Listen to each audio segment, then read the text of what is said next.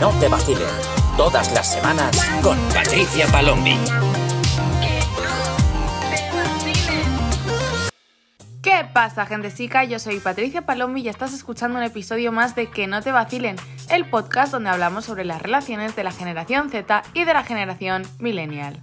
Bienvenidos un día más al podcast. Hoy tenemos un episodio súper especial. Hoy contamos con un episodio bonus, es decir, un episodio en donde entrevisto a profesionales o a gente a la que admiro y que creo que puede aportarnos su pequeño granito de arena a nuestra comunidad. En el episodio de hoy vamos a hablar sobre narcisismo. Este es un tema que he querido tocar desde hace muchísimos episodios atrás, pero que consideraba que se tenía que tratar de una manera mucho más profesional, porque es un término que veo constantemente, veo en redes sociales, veo en comentarios, veo a gente diciendo, ay, mi ex era un narcisista, no sé qué.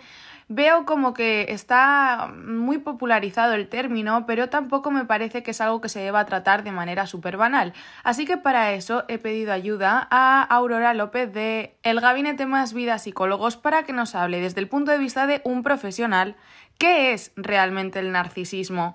Porque Quizá lo que tú estás llamando narcisista era simplemente una persona que no tenía interés en ti y estamos aquí utilizando el término muy a la ligera. Así que para salir un poco de dudas y orientarnos un poco, os dejo con la entrevista.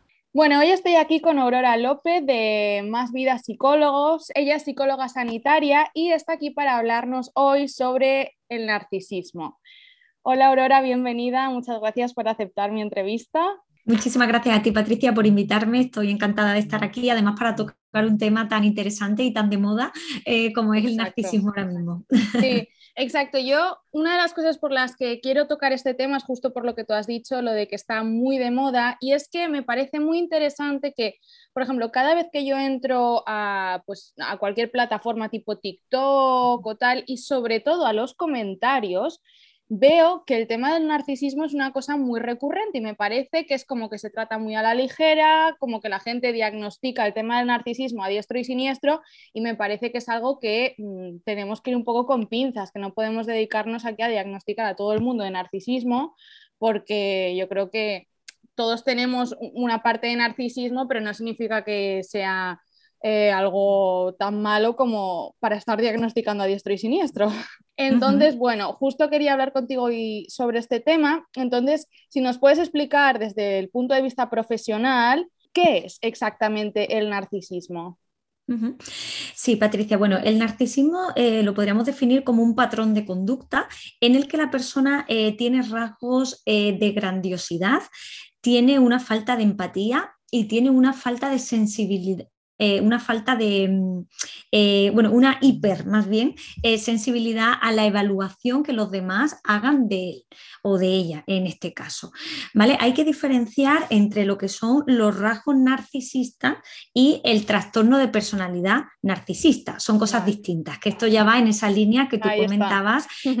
de que muchas veces, pues bueno, socialmente se coge una terminología y la explotamos hasta el final sin tener criterios y sin tener conocimientos en la mayoría de las ocasiones también para poner ese nombre en ciertas circunstancias, ¿no? Exacto, sí, sí, sí.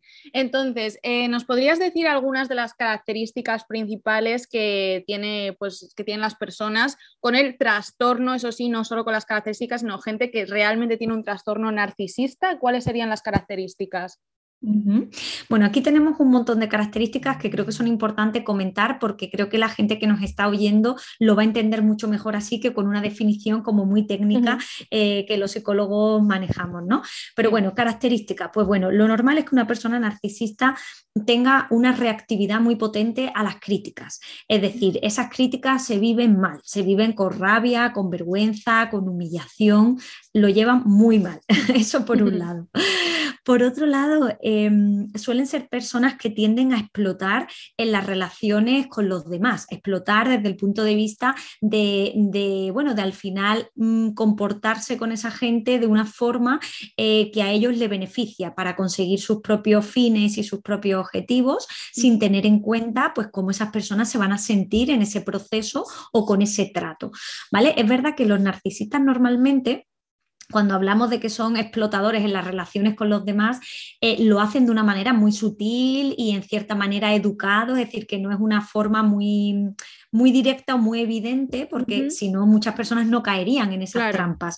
Pero con esa sutileza sí que se están aprovechando de muchas personas de su entorno para, conseguir sus propios objetivos. Por otro lado, eh, Patricia, los narcisistas suelen tener un sentimiento de grandiosidad, es decir, eh, se atribuyen a sí mismos eh, características pues, de, bueno, de, eh, de, ser mm, personas exitosas, que consiguen muchos logros, que se admiran mucho a sí mismos ¿no? y tienen como una visión de sí misma muy, muy egocéntrica y de, demasiada, y de demasiada grandiosidad. También es bastante normal que las personas con narcisismo sientan o crean que tienen unos derechos diferentes a los de los demás, como que se intentan saltar eh, o poner por delante de los demás también en esas cuestiones. ¿no? Por ejemplo, mm, pues una persona narcisista que llegue a una cola ¿no? y diga, ¿y por qué tengo yo que esperar la cola? Pues, ¿qué pasa aquí? ¿Esto por qué no va rápido? ¿Esto por qué no funciona? ¿no? las reglas no van con ellos, ¿no? Exactamente, son personas que llevan mal ese tipo de reglas sociales en los que ellos se sienten pues como especiales eh, como para no tener que afrontar o asumir esas normativas. Eso es muy típico también del narcisismo. Otra cosa muy común que sobre todo vemos en las relaciones de pareja, que ya mm. hablaremos luego también de eso, claro. Em, es que la persona con narcisismo eh, tiende a necesitar y reclamar mucha atención y mucha admiración por parte de mm. la otra parte. ¿Vale? Que ya eso va a ser una clave. Y bueno, y por supuesto, por terminar y no enrollarme demasiado en este punto, eh, Patricia, eh, la falta de empatía. Eso es típico también del narcisismo. Con todo eso ya nos podemos imaginar un perfil de persona narcisista. Luego habría que ver pues, si son rasgos que se acercan a ese perfil o si se puede diagnosticar un trastorno de personalidad por narcisismo, que es otro, es otro asunto. Claro.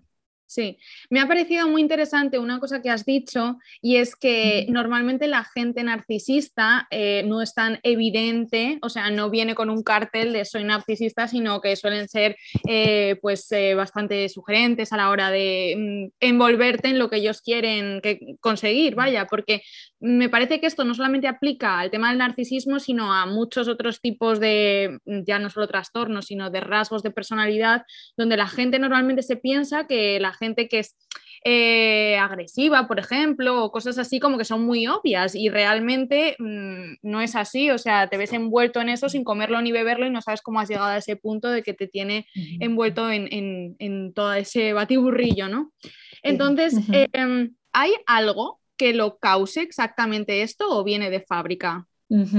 Bueno, en los trastornos de narcisismo hay estudios por ahí eh, que comentan que casi un 64% de los rasgos narcisistas tienen relación con la genética, lo cual mm, eso eh, tiene una, lectura positiva y otra negativa. ¿no? La lectura positiva es, es que poco o menos probable que el narcisismo se adquiera a lo largo de nuestra vida por experiencias y por aprendizaje, y eso es positivo, pero claro, la parte negativa es que si eso tiene una relación muy potente con la genética, ahí la pregunta también sería qué posibilidad de cambio hay en, unos rasgos de narcisismo, ¿no? Entonces, eh, viene por ahí.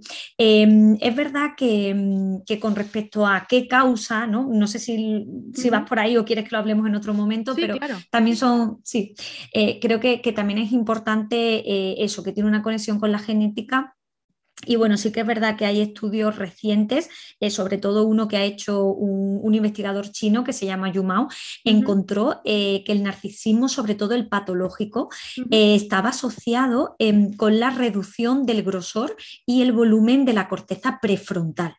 Esto es muy complejo, ¿no? A nivel como biológico, pero hay que decir, para que todos los oyentes entiendan también un poco esto, que esta es una de las zonas que regula las emociones y que tiene conexión con la empatía y con el funcionamiento, sobre todo emocional. Entonces, es un dato muy curioso porque ahí se ve cómo se une ¿no? esa falta de empatía y todo esto con, con una reducción de ese grosor en, en, esa, en esa área. Claro.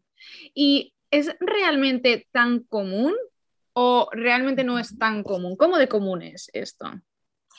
Bueno, a ver, esto es una pregunta muy compleja, sobre todo porque yo creo que los profesionales que trabajamos también y que a veces nos encontramos con estos rasgos, tampoco tenemos una, medida que sea realista, porque claro, tú puedes decir, a mí me llegan al mes dos narcisistas, pero claro, te llegan por casualidad, a lo mejor a otro gabinete no le han llegado narcisistas mm. en cinco años, entonces es verdad que no tenemos una medida o yo por lo menos no tengo unos datos objetivos reales como para saber cuánto de común, pero entiendo que como todos los rasgos de personalidad, también eh, creo que están en la sociedad eh, por porcentajes. ¿no? Es decir, habrá personas con rasgos de narcisismo a un 30%, otros a un 50%, otros a un 70%, otros a un 90% mm. y otros pues, que directamente pues, tengan un trastorno narcisista de la personalidad. Entonces yo creo que no, es, no hay que contemplar esto como en blanco o negro, ¿no? como se tiene o no se tiene, sino que yo creo que realmente tiene más que ver con, que todos podemos tener un porcentaje de eso, pero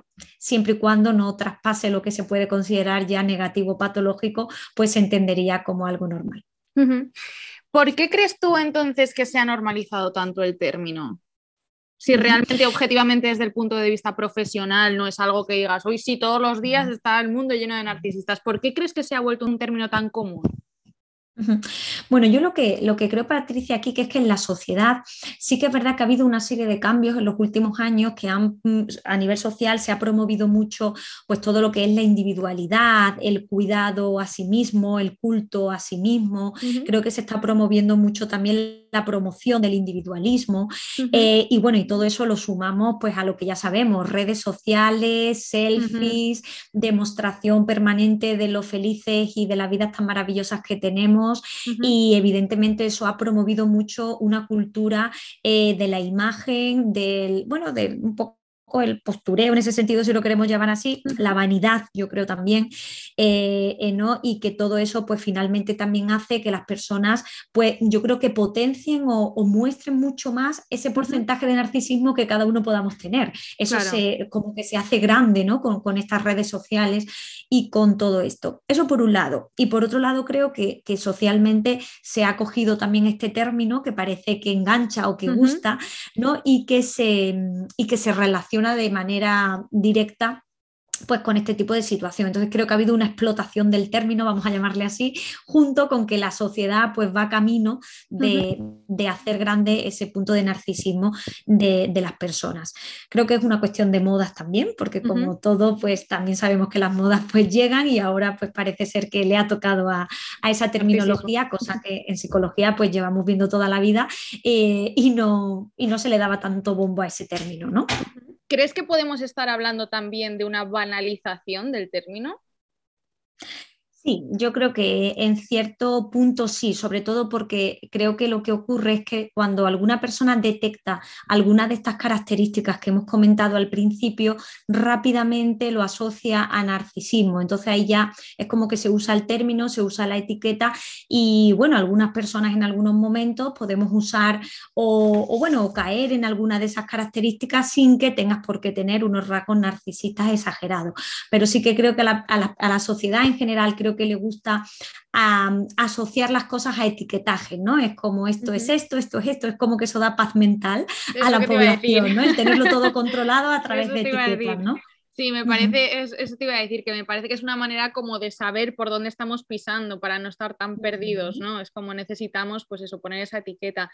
Entonces, dentro de que no sea un trastorno oficial, por así decirlo, antes hemos comentado que realmente todos podemos tener algunos rasgos de narcisismo. Entonces, ¿cómo sería, por ejemplo, tener algún rasgo narcisista en nuestro día a día que no suponga un problema, sino que sea una cosa pues que tenemos todos, que está integrado en nuestro día a día y que bueno, que no es una cosa grave, sino que bueno, pues es un rasgo más que tenemos que conforman nuestra personalidad. Pues bueno, de todo lo que hemos hablado antes, eh, Patricia, pues por ejemplo que tú en algún momento eh, pues tengas ese, punto de falta de empatía o en algún momento tengas un sentimiento de grandiosidad sobre ti mismo de manera puntual o que en algún momento te cueste asumir esas críticas o esas quejas, incluso siendo razonables y que te niegues a hacer autocrítica, pues pueden ser cositas del día a día en el que todos podemos caer sin que eso ni siquiera haya que relacionarlo con rasgos de narcisismo narcisismo, porque son cuestiones puntuales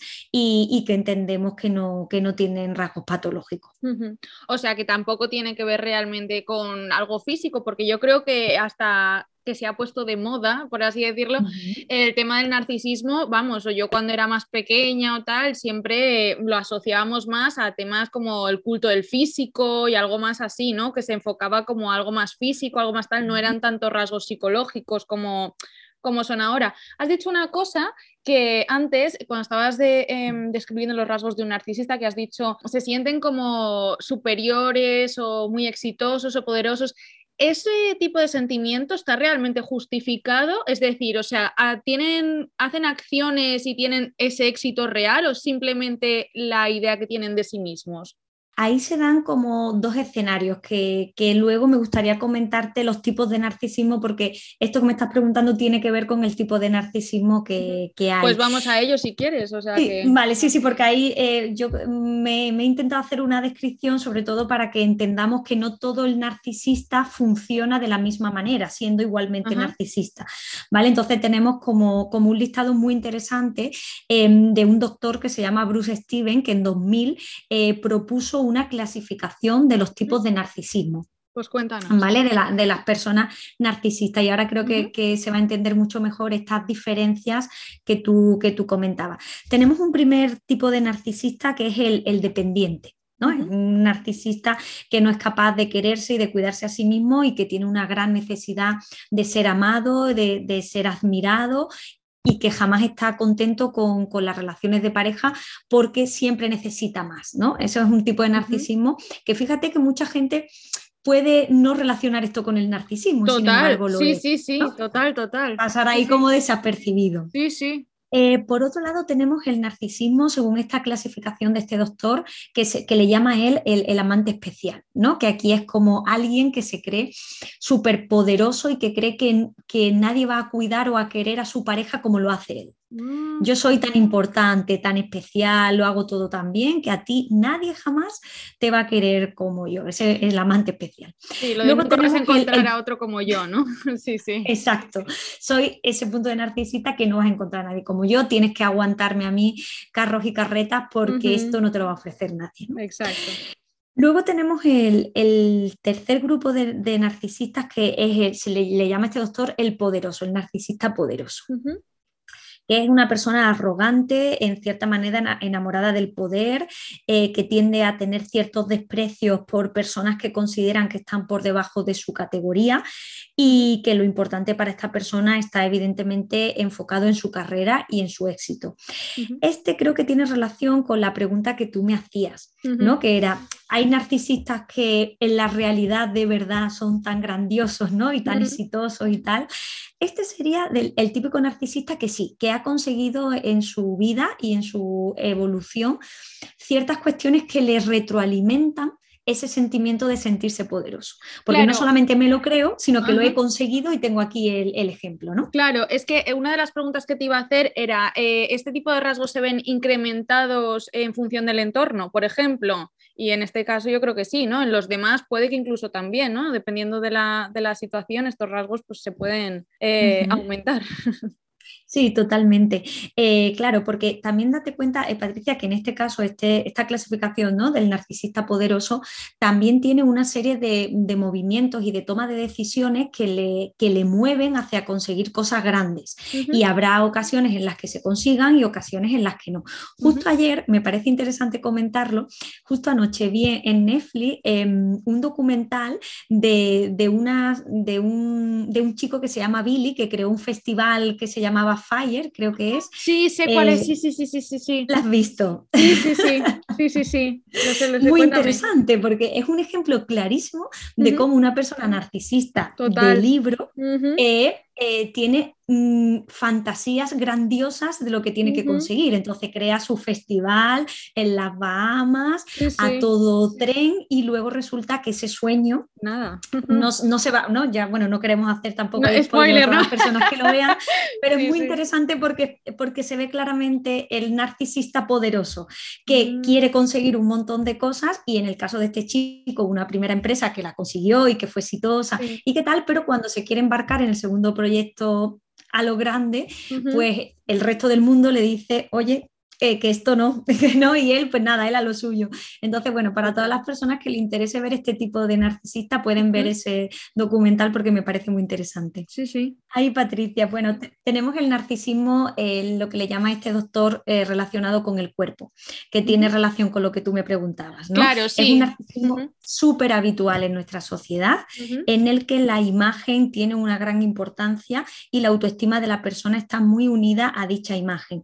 Esta persona necesita necesita gustar a todo el mundo, que reconozcan su belleza, que reconozcan pues sus cualidades y, es algo ya que sí que creo que la mayoría de personas que nos estén escuchando van a relacionar esto con, cosas ya del día a día. Claro. Eh, luego tenemos el, el, narcisismo que se le llama el furioso, ¿no? que son personas que tienen estallidos de rabia cuando se tienen críticas hacia ellos y que no llevan bien esa parte.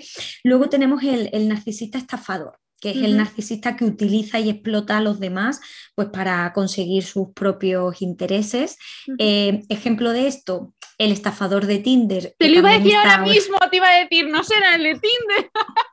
te lo iba a decir ahora mismo.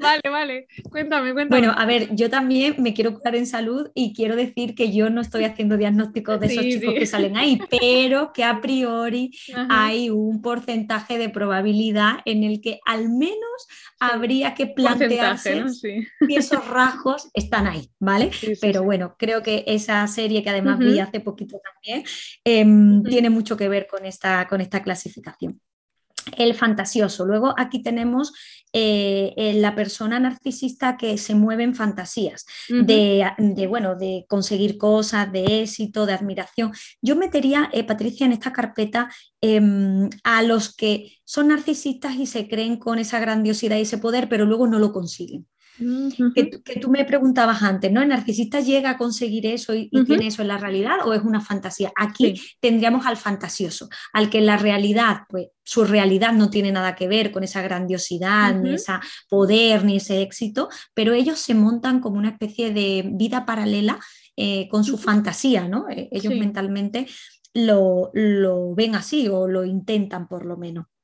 Bueno, luego ya para terminar eh, tenemos el, narcisista mártir, ¿no? que es un poco un narcisismo en el que ellos se sienten como víctimas o supervivientes de algo que les ha ocurrido en su vida y creen que tienen que ser, que ser admirados, cuidados, idolatrados, simplemente por haber vivido esa etapa difícil o esa cosa compleja que le ha tocado vivir. Y bueno, y luego ya tenemos para terminar el narcisista salvador que es un poco el, personaje narcisista que se cree con la capacidad de cambiar la vida de las personas y de salvar a las personas. Aquí, mm, para que las personas que nos oyen también lo puedan entender, podríamos meter a muchos líderes de sectas. Ah, Esas personas que se creen especiales, que dirigen sectas y que, bueno, que le cuentan a todas esas personas que se acercan a ellos, pues que tienen unas super capacidades y, sobre, eh, y sobre mm, ¿cómo te digo?, como, como, capacidades o cualidades que le van a llevar a, a, resolver cosas que nadie más en el mundo pues le puede, le puede ayudar, ¿no? Va por ahí.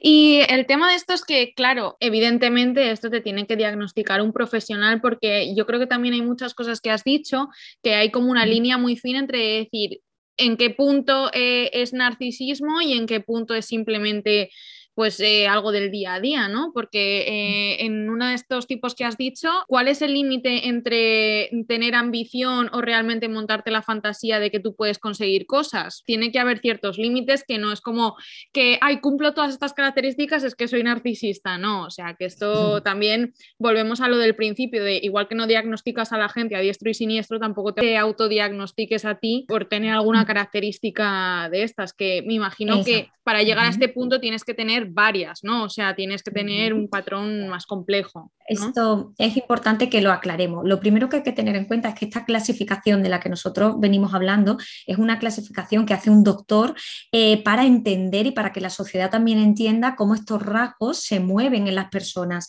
Pero esta clasificación no forma parte de los manuales diagnósticos y de los manuales que los psicólogos eh, usamos en en terapia. Esos manuales son, en este caso, el DSM5 o el CIE-10, que son manuales en los que ya se hace una valoración profesional para diagnosticar un narcisismo. Sin embargo, eso son características que la persona tiene que cumplir, que no vamos a entrar en detalle hoy porque son cuestiones muy técnicas, pero que evidentemente son rasgos y características que, que, bueno, que están basados en manuales diagnósticos de los profesionales. Esta clasificación una clasificación, vamos a llamarle como mm, como diaria, ¿no? Una clasificación para entender que el narcisismo se mueve de forma diferente en la sociedad, pero no entra dentro de la clasificación que utilizaríamos. Y como tú dices, por supuesto, todas las personas que nos estén hoy escuchando, debe servir esto para acercarnos al narcisismo, entender más o menos cómo funciona esta problemática, pero no hay que entrar en, ese punto de, autodiagnóstico, sobre todo porque luego los trastornos de personalidad narcisista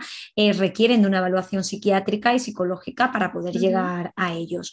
¿vale? Y si cualquier persona está dudando, pues evidentemente acudir a un profesional que es el único que puede hacer una evaluación y resolver si hay rasgos de narcisismo o no. Me ha surgido una pregunta según te estaba escuchando eh, hace un ratito y es que cuando me estabas hablando sobre cómo los narcisistas se mueven por la sociedad, eh, ¿son gente que tiene como una idea de moral diferente? Porque sé que en algunos trastornos la gente tiene como morales un poco más variables que se van un poco más, digamos, de la norma de lo que es considerado mm, moralmente correcto, digamos. Entonces, o que no tienen esta, este chip de lo que está bien y de lo que está mal, o esa línea está como un poco, que evidentemente sabemos que el bien y el mal pues son conceptos un poco abstractos que podemos darle muchas vueltas, pero así hablando en términos generales, este tipo de personas sí que mm, tienen este tipo de moral más cuestionable, vamos a decir. Sí, en este caso, eh, Patricia, es verdad que los narcisistas tienen un mal manejo eh, de, la moralidad y de las normas sociales establecidas. Eh, fíjate qué curioso, yo creo que no es porque no conozcan la norma objetivamente, sino porque la falta de empatía que tienen les ayuda a no tener que cumplirla. Porque muchas personas en nuestra sociedad también cumplimos las normas porque hay un punto de empatía y entendemos cómo se puede sentir el prójimo si nosotros nos saltamos esa norma.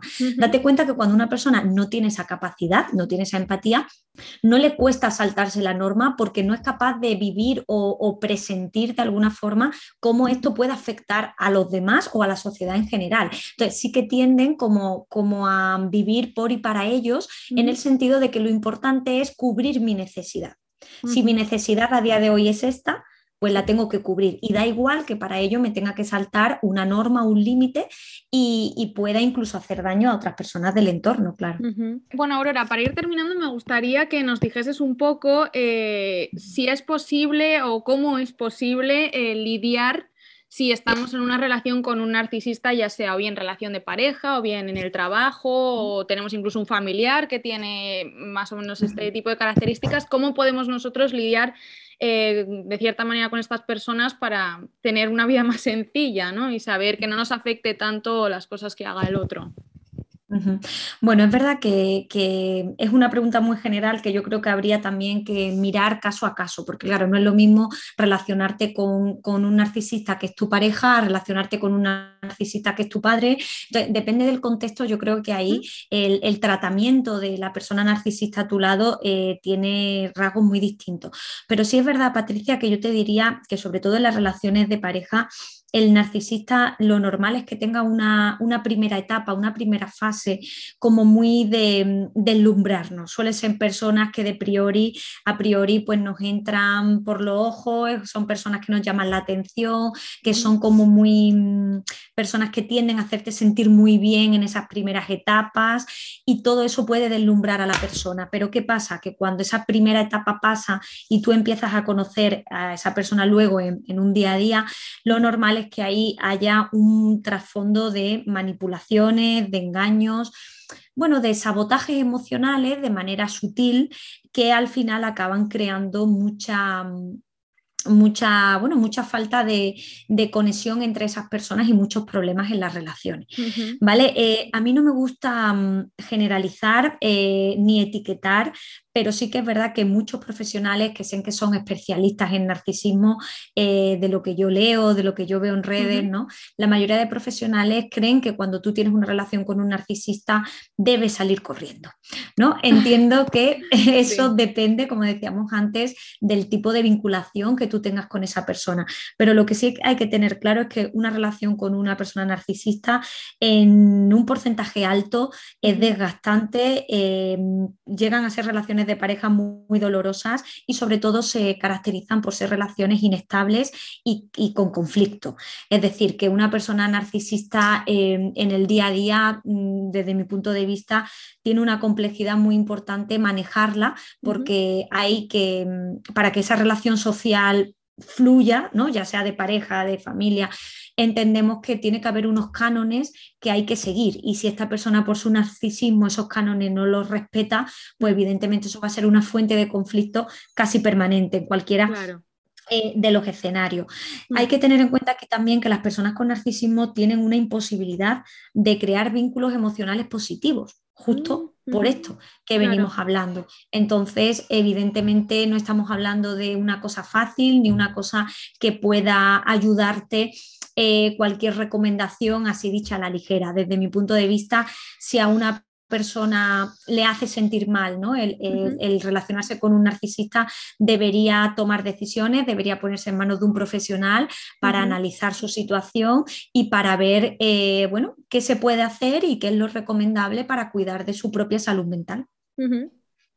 Muy bien, y pues ya para finalizar me gustaría hacerte una última pregunta. Esta es un poco más así en términos generales, más que nada porque tú como especialista y además, no solamente eres especialista, sino que además lo, lo cuentas en redes sociales y tienes em, muchísimos seguidores y compartes este tipo de salud mental. Hace un rato hemos estado hablando pues como que muchas veces puede haber cierta banalización de algunos términos con referencia a la salud mental. Entonces mi pregunta ya para finalizar es, Tú como experta y como divulgadora en redes sociales, ¿crees que la popularización, vamos a llamarla así, de la salud mental es bueno o es malo? Bueno, como todo tiene su cara A y su cara B, ¿no? Yo la cara positiva que le veo a esto, evidentemente, es que la sociedad está empezando por fin a entender la psicología como una ciencia, como, bueno, pues como un área de la sanidad que pertenece a, todas las personas, que todas las personas en algún momento de nuestra vida vamos a tener que usarla y eso se está afortunadamente generalizando, con lo cual estamos dejando de estigmatizar pues todo lo que hace unos años era el ir al psicólogo, ¿no? Que parecía que poco menos había matado a alguien y tenías que mantenerlo en secreto. Afortunadamente ahora las personas pueden decir la mayoría con naturalidad, pues he estado en una psicóloga, he tenido un tratamiento y desde ese punto de vista visibilizar la psicología creo que es bueno, imprescindible y además creo que queda todavía mucho por hacer. Pero sí que es cierto que cuando la psicología se divulga eh, y no se entiende bien por parte de la persona que la recibe o la persona que divulga no lo hace con unos conocimientos o con una experiencia o con una formación determinada, sí que creo que eso puede ser muy peligroso porque se pueden saltar ciertas líneas en las que sea contraproducente esa divulgación. Además, Patricia, si tú me permites, me gustaría tocar, ya que has ido por aquí, muy importante que creo que mucha gente no termina de entender y es que cuando los profesionales sacamos la psicología de nuestras consultas y la llevamos a una red social, estamos haciendo divulgación, estamos haciendo psicoeducación. Pero nunca estamos haciendo terapia. Esto es importante porque muchas personas por redes sociales nos mandan millones de mensajes todos los días diciéndonos qué hago, que mi relación es tóxica, cómo me quito la ansiedad, cómo tal. Y a ver, si nosotros pudiéramos darte una frase, un consejo para que tú solucionaras tu problemática, no existiría una terapia psicológica, lo haríamos con una frase y seríamos mágicos. Entonces hay que entender que todo lo que se lea en redes sociales de psicología es una aproximación a la psicología, una aproximación a los trastornos, pero eso no es la técnica o lo que luego en una consulta de psicología tú vas a trabajar, ¿vale? Así que creo que eso también es importante. Sí, sí, y tampoco es ni un diagnóstico ni un autodiagnóstico, que esta es otra cosa, que parece que cuando cuando lees mucho o ves mucho en redes sociales o en libros o en tales, como ya te pones cosas y es como, a ver, no, no, no. Por eso te he dicho antes que eh, si esto de tener rasgos y tal, que no había que aplicárselo tan a rajatabla, a no ser que te, que te lo diga un especialista porque creo que esto es algo muy común. Cada vez más frecuente y eso es la parte que no nos gusta tanto de la divulgación. Pero bueno, yo espero que todo el mundo poco a poco lo vaya entendiendo y entienda que nada de eso sustituye a una terapia o una, bueno, a consultar a un profesional, aunque no tengas que iniciar una terapia. Totalmente. Bueno, Aurora, pues muchísimas gracias. Eh, me ha encantado tenerte aquí. Muchas gracias por aceptar la entrevista. Me ha parecido súper interesante todo lo que nos has contado y espero que ya la gente haya entendido un poco más qué es este trastorno, cómo funciona, cuáles son las características y lo que hemos dicho, que nadie se autodiagnostique ni diagnostique a los demás, sino que, bueno, vaya especialistas como tú para poder aprender un poco más sobre el día a día. Pues yo te lo agradezco muchísimo. Gracias a ti, Patricia, por haberme invitado. Para mí es un placer estar aquí y divulgar y ayudar en la medida de lo posible con mi granito de arena a todas las personas que, bueno, que puedan en un momento determinado sentirse conectadas con todo este tipo de temas. Así que gracias de verdad y espero volver a verte. Bueno, pues eso ha sido todo por hoy. Espero que os haya gustado, que os haya servido toda esta información. Muchísimas gracias, Aurora, por darnos esta claridad en el tema.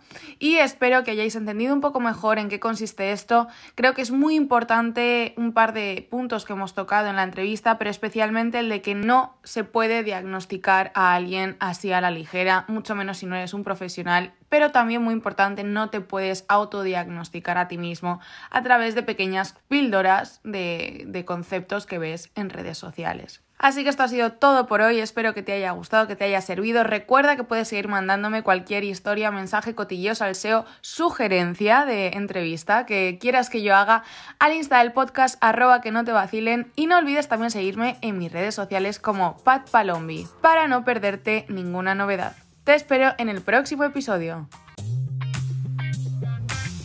Que no te vacilen. Eh, que no te vacilen. Tía, que no te vacilen. Que no te vacilen. Todas las semanas con Patricia Palombi.